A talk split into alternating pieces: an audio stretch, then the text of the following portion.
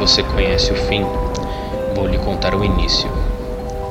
Vá para qualquer instituição mental ou casa de repouso que você possa entrar. Quando chegar à recepção, peça permissão para visitar uma mulher que se chama a portadora do início. Um pequeno sorriso atravessará o rosto da recepcionista. Você então será levado para um longo corredor, tão longo que você pensará que irá levá-lo para fora do prédio. Entretanto, por causa de claras violações das leis de espaço e física, este corredor irá guiá-lo para o coração da instituição.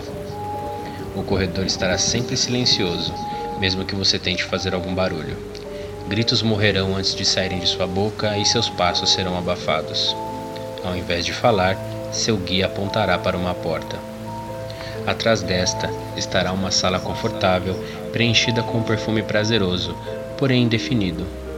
No centro desta sala haverá uma linda mulher com seus braços em posição de como se carregasse algo, embora não segure nada visível. A sala estará tão silenciosa quanto o corredor que levou até ali. Dentro dessa sala, nenhum som sairá de sua boca, a não ser que seja exatamente a pergunta: por que eles foram separados?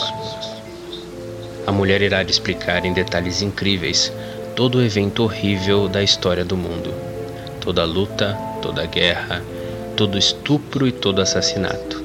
Nenhum pedaço da história do universo escapará de seus ouvidos. Quando ela terminar, tudo ficará silencioso e você estará livre para ir embora. Depende de você o que fazer com toda essa informação. O conhecimento passado pela mulher é o segundo objeto de 538. Depende de você se eles devem se unir ou não. Por enquanto é o suficiente para você, estranho. Conhecimento é como veneno.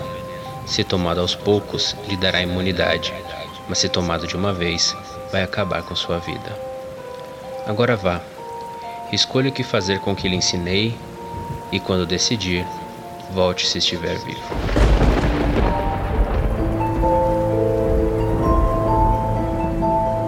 Os Portadores é uma série inspirada na creepypasta The Holders, narrada e produzida por mim, Thiago Souza, para o projeto Mistérios Narrados, hospedado no podcast Papo de Louco. Acesse papodelouco.com ou nos procure no Spotify ou qualquer outro agregador de podcast. Não esqueça de nos seguir no Facebook, Twitter e Instagram. Se quiser falar conosco, envie um e-mail para contato@papodelouco.com